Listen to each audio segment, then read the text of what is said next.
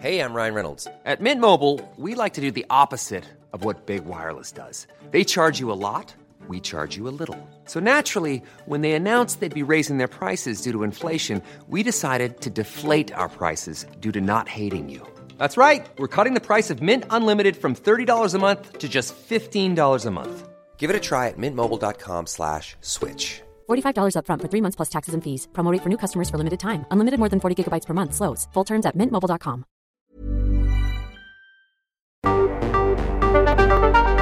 Contacte a Carlos Zúñiga Pérez en Twitter, Facebook e Instagram como arroba carloszup.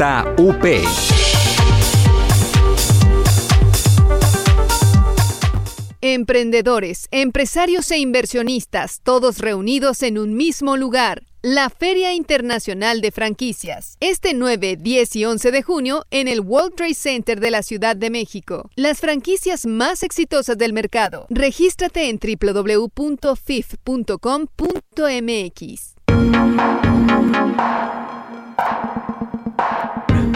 Avanzamos con la información en cámara de origen apenas el 5 de mayo pasado. Le hablamos aquí en este espacio, aquí le confirmamos la noticia de la muerte del periodista Luis Enrique Ramírez Ramos.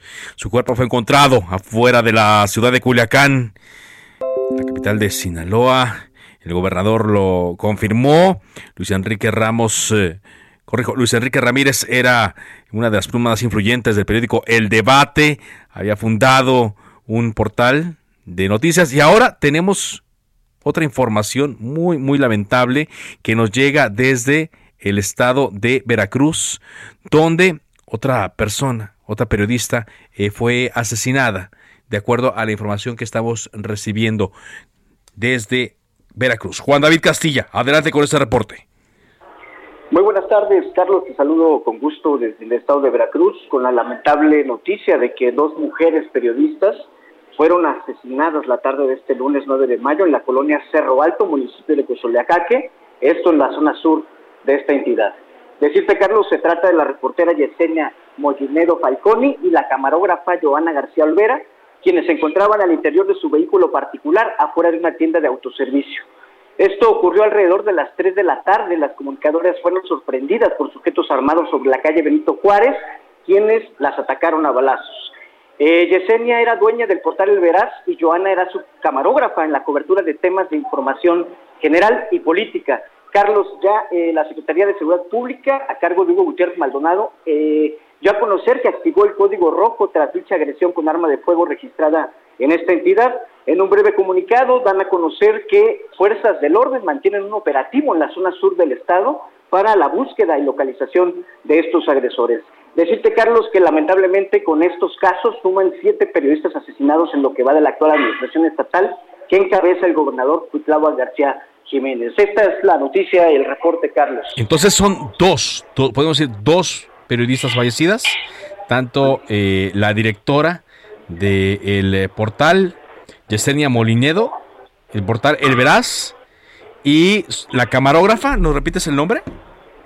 Así es, son dos personas, es Yesenia Mollinedo Falconi y su camarógrafa Joana García Olvera. Esto lo confirman los compañeros periodistas de la zona sur del estado, que fue donde ocurrió este lamentable suceso, Carlos. Juan David, ¿hay algún antecedente de que Yesenia haya denunciado eh, amenazas eh, de que su vida se encontraba en peligro? Hasta este momento no hay información al respecto, Carlos. Estuvimos monitoreando la información que ella publicaba en su semanario El Veraz y checamos que no había nada que la comprometiera, ¿no? Con el crimen organizado, con algunos funcionarios. Sin embargo, pues ya serán las autoridades competentes, la Fiscalía Comunal del Estado, que lleve a cabo eh, las investigaciones, Carlos. Bueno, pues vamos a estar atentos, qué lamentable. Me imagino que por la premura con las que están pasando las cosas, todavía no hay una eh, versión oficial, ¿verdad?, del gobernador. No hay una versión oficial, Carlos, todavía pero los compañeros de esa zona están confirmando que fueron dos personas y que sí, lamentablemente eran compañeras del gremio periodístico. Ah, qué noticia. Aquí estamos viendo ya, sí, una fotografía de esta tienda de conveniencia, un Oxxo, ya acordonada. Eh, llegó, hay una patrulla de la policía eh, municipal, aunque no se alcanza a ver este vehículo donde ocurrieron los hechos. Pues descansa en paz, Yesenia Molinedo Falconi, quien eh, era directora del medio digital El Veraz, y también Joana García. Yo pues las, considero las dos. exactamente, Joana García Olvera. Eh, yo las considero las dos, bueno, son dos periodistas, una, una mujer periodista gráfica, otra periodista directiva, mujeres y otra vez Veracruz. Gracias, eh, Juan David, por este reporte, muy amable. Seguiremos al pendiente, Carlos. Un abrazo, hasta luego. Qué, qué historia, qué cosa este es esta tragedia, esta desgracia que estamos viendo. Antes de empezar eh, con la información, leo un tuit de la eh, presidenta de la Comisión Permanente del Congreso de la Unión y dice Olga Sánchez Cordero en eh, este tuit.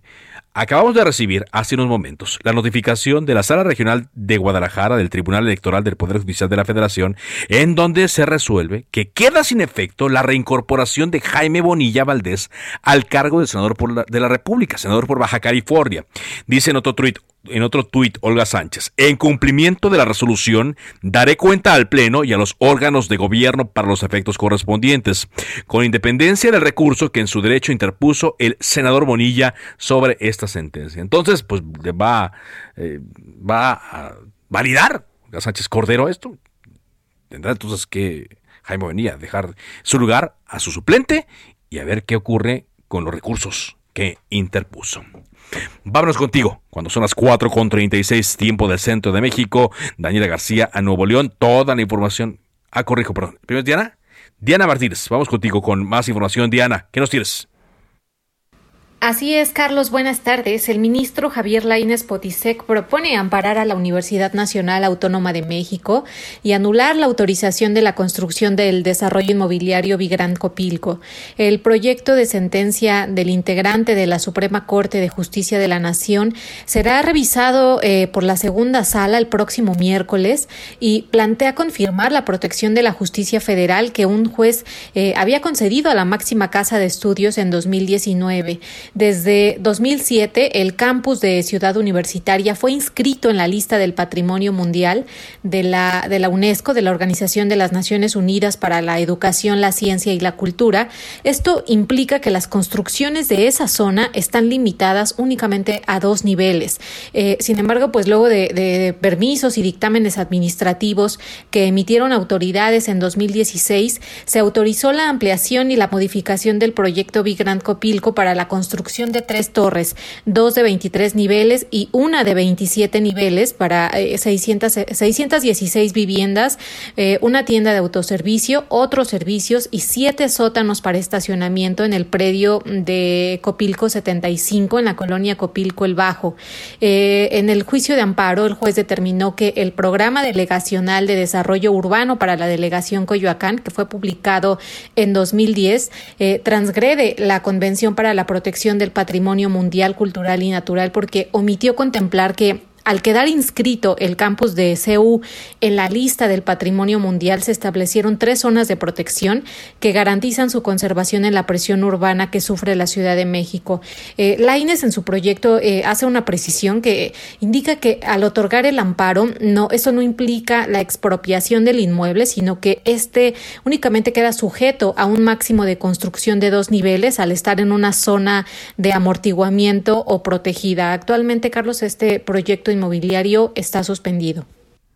Gracias, Diana. Gracias por este reporte. Está suspendido, así es. Sí, bueno, ahí está eh, el paso judicial que se da contra esta construcción.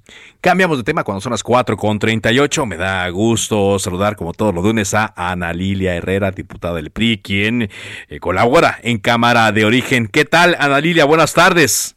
Carlos, muy buenas tardes. Qué gusto.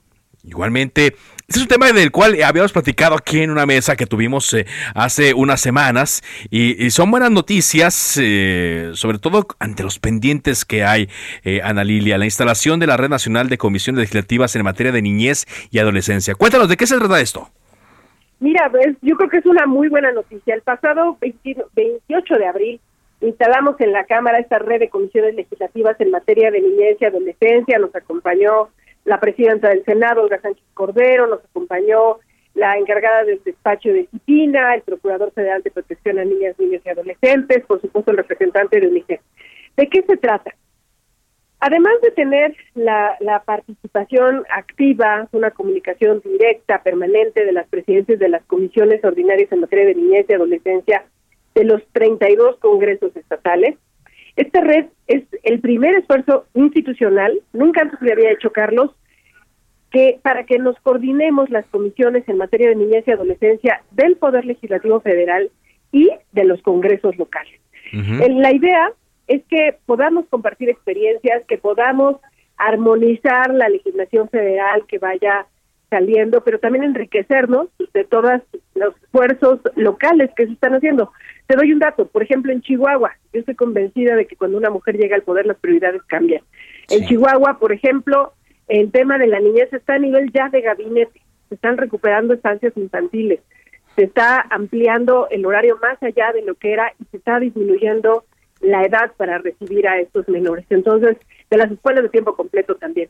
Entonces, bueno, pues el, reto es grande, pero ahí estamos ya coordinados coordinados. Eh, el reto es grande porque, mira, los casos se van eh, acumulando, ¿no? Eh, yo voy llegando de Monterrey y me encontré con el caso ahí en Montemorelos de una madre que mató a su a, su niñita, a su, bebita de año y cuatro meses, otra hija de ella de cuatro años eh, también fue víctima de la violencia por parte de la propia madre. Hay un caso en Nogales, Sonora, eh, donde mataron a una madre por robarse a una, a una bebé, quien eh, también pudo resultar. Es decir, estamos ante, ante muchos casos donde la, la, violencia, quizá de la pandemia, quizá lo que ya estaba ahí también latente, Ana Lilia, pues está, está brotando, ¿no? Y es un momento ideal urgente para que nuestra niñez y adolescencia sean protegidas. Absolutamente. Hoy están siendo cooptados por el crimen organizado. La organización Reinserto estima que entre 35 mil y 45 mil menores de edad se encuentran reclutados contra su voluntad para trabajar con el crimen organizado. Imagínate, Carlos. Y, y tenemos temas que también tienen que ver con la omisión o el actuar inadecuado de las propias autoridades. Ahorita estamos eh, desmayados. He recibido muchas llamadas de muchas personas de sociedad, de organizaciones de la sociedad civil, por esa pretensión de querer aplicar una vacuna que no está aprobada por la Organización Mundial de la Salud a la niñez mexicana, que nos han regateado este derecho para la niñez. Hace mucho que se aprobó la vacuna eh, contra COVID y bueno, pues ahora resulta que van a poner una que no es, que no está aprobada ni, ni aprobada. Exacto. Y hay que estar atentos también a ese tema que anunció hoy el presidente Andrés Manuel López Obrador como parte de sus acuerdos luego de la visita a la isla de Cuba. Como siempre, un gusto en eh, platicar eh, contigo, Andarilia. Un gusto, Carlos. Seguimos en contacto. Muy buenas tardes. Muy buenas tardes. Bueno, pues estoy viendo en las redes sociales eh, más reacciones por la el asesinato de Yesenia Molinedo, directora del portal El Hiring for your small business? If you're not looking for professionals on LinkedIn, you're looking in the wrong place. That's like looking for your car keys in a fish tank.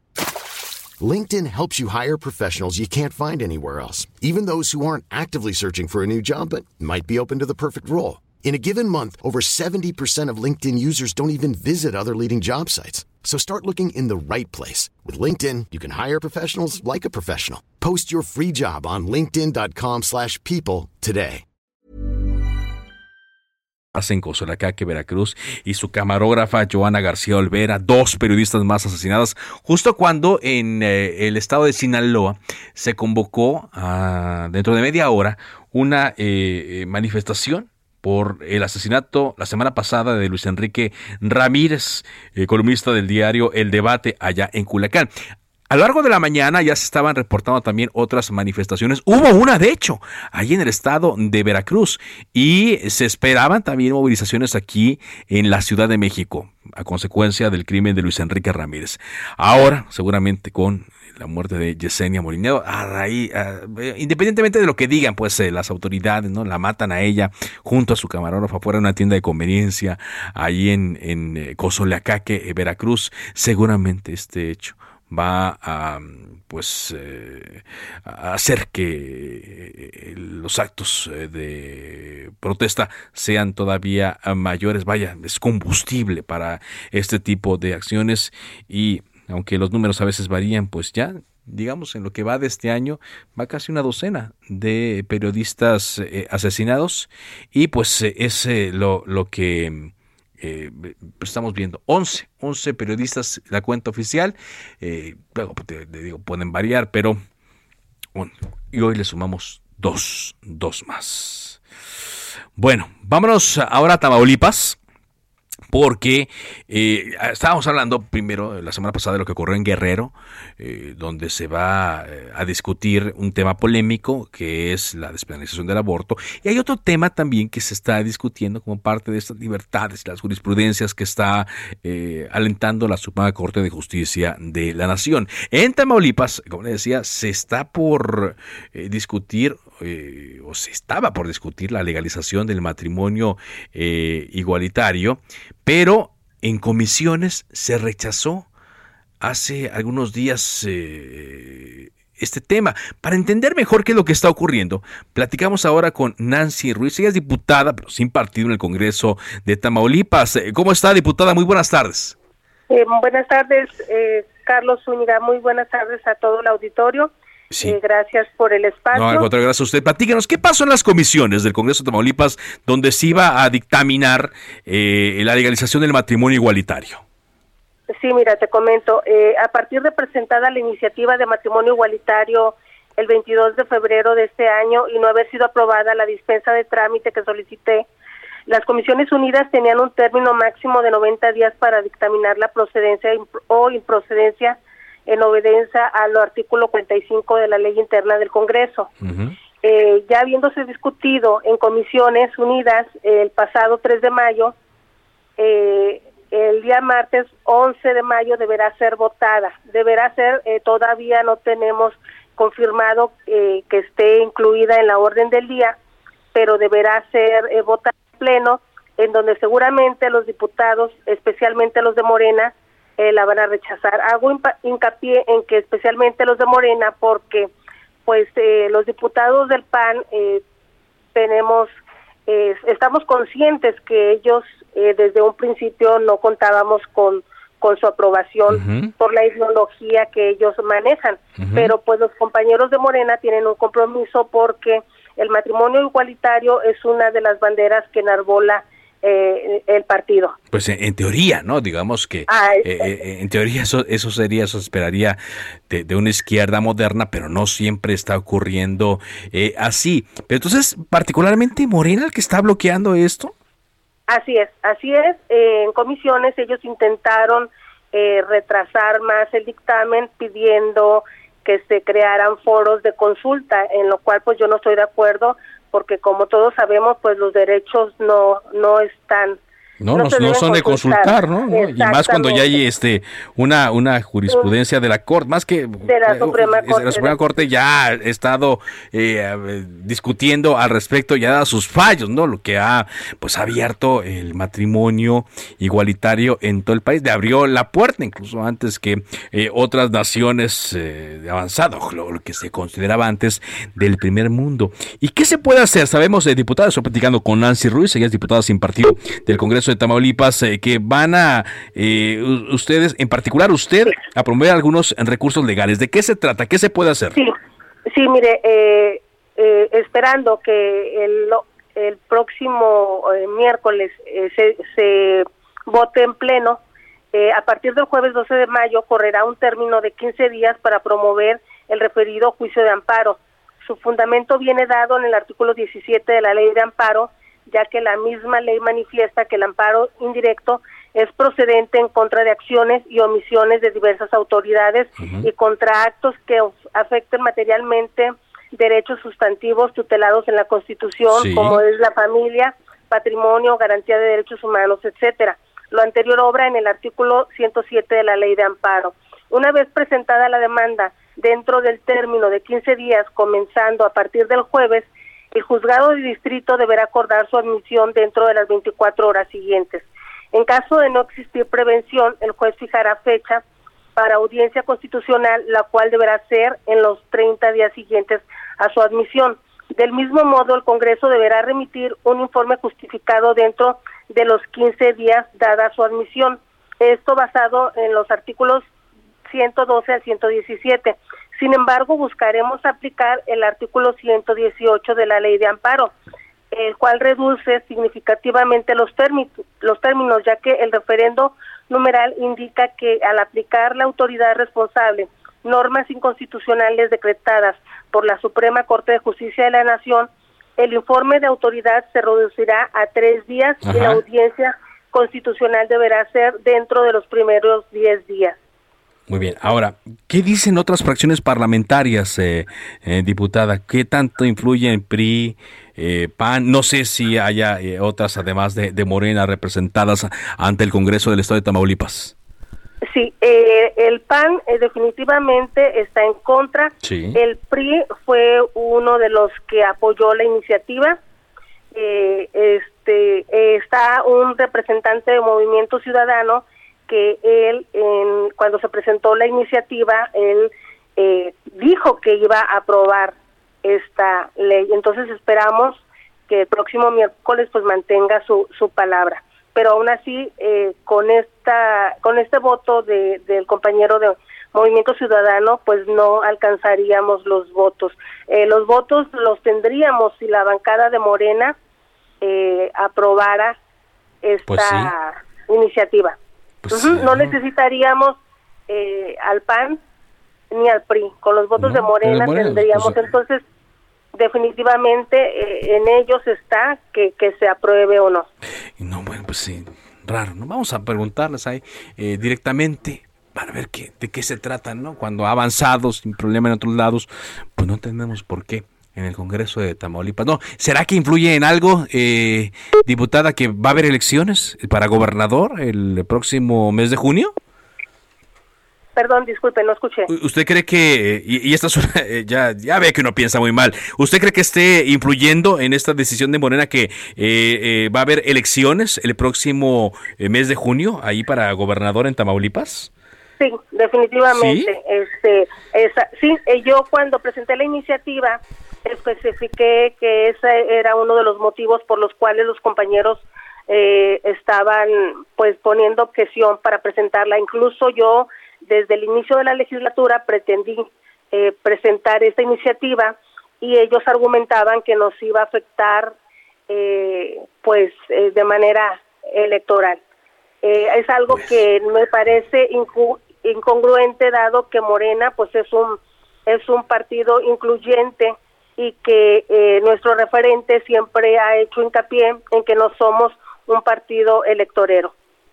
Pero pues, definitivamente pues sí, claro, sí, como usted dice, es que sí se afecta, sí, bueno, es que afecte, ¿no? Pero pues como usted dice, los derechos pues no se no se, no se ponen a consulta, los derechos tampoco deben estar eh, ligados a una elección ya hemos visto unos casos en donde eso eh, fracasa mucho y pues tampoco se les ve como intenciones de que quieran eh, discutirlo pasada las elecciones, ¿no? Como que es un tema que algunos quieren patear ahí nada más. Pero bueno, vamos a estar atentos a los recursos eh, legales que usted interpone.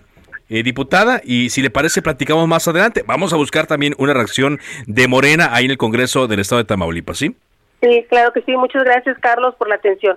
Muchas gracias. gracias eh, muchas gracias a la diputada Nancy Ruiz, diputada sin partido del Congreso de Tamaulipas. Y sí, pues siempre tiene mucho que ver este tema de la eh, elección, pero mm, digamos que es algo que se debería en este caso pareciera que no, pero debería dejarse de lado. Oiga, el PAN presentó su propuesta de reforma electoral en la que apuesta por la regulación de los gobiernos de coalición. Marco Cortés y los coordinadores parlamentarios, eh, Rementería en el Senado y Jorge Romero, eh, describieron 10 puntos fundamentales de la iniciativa que anunciaron eh, prevén presentar de forma formal, de manera formal, corrijo, discúlpeme usted, de manera formal este miércoles ante la Comisión Permanente, Jorge Romero indicó que su partido le apostará a la regulación de los gobiernos de coalición y el PAN propone también que eh, pues haya coaliciones gobernantes, que se lleven a cabo elecciones primarias para la elección de candidatos presidenciales, eh, van a defender al INE, entre otras cosas. Mañana vamos a buscar eh, reacciones de el partido Mm, Acción Nacional para ver qué nos dicen en torno a esta iniciativa que ya se esperaba iban a presentar en contrasentido de lo que el presidente Andrés Manuel López Obrador mandó a la Cámara de Diputados como eh, Cámara de Origen. Pues de esta forma llegamos a la parte final de este programa. Muchas gracias eh, por habernos acompañado. Gracias también a las eh, personas que se comunican con nosotros a nuestra cuenta de Twitter, arroba carloszop. Me da mucho gusto leer eh, sus opiniones y que cada vez son más. Sigan la sintonía de Heraldo Radio, enseguida referente informativo. Mi nombre es Carlos Ulliga Pérez y mañana les espero a las 4 de la tarde, tiempo del centro de México, con la y las entrevistas. Por ahora es cuanto. Buenas tardes. Emprendedores, empresarios e inversionistas, todos reunidos en un mismo lugar. La Feria Internacional de Franquicias, este 9, 10 y 11 de junio en el World Trade Center de la Ciudad de México. Las franquicias más exitosas del mercado. Regístrate en www.fif.com.mx.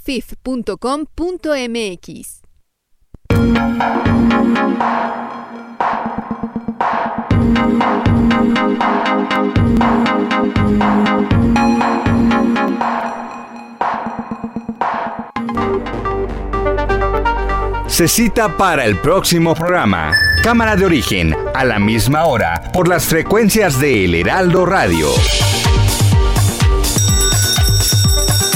Se levanta la sesión. Planning for your next trip? Elevate your travel style with Quince. Quince has all the jet setting essentials you'll want for your next getaway, like European linen, premium luggage options, buttery soft Italian leather bags, and so much more. And it's all priced at 50 to 80% less than similar brands. Plus, Quince only works with factories that use safe and ethical manufacturing practices. Pack your bags with high-quality essentials you'll be wearing for vacations to come with Quince. Go to quince.com slash trip for free shipping and 365-day returns.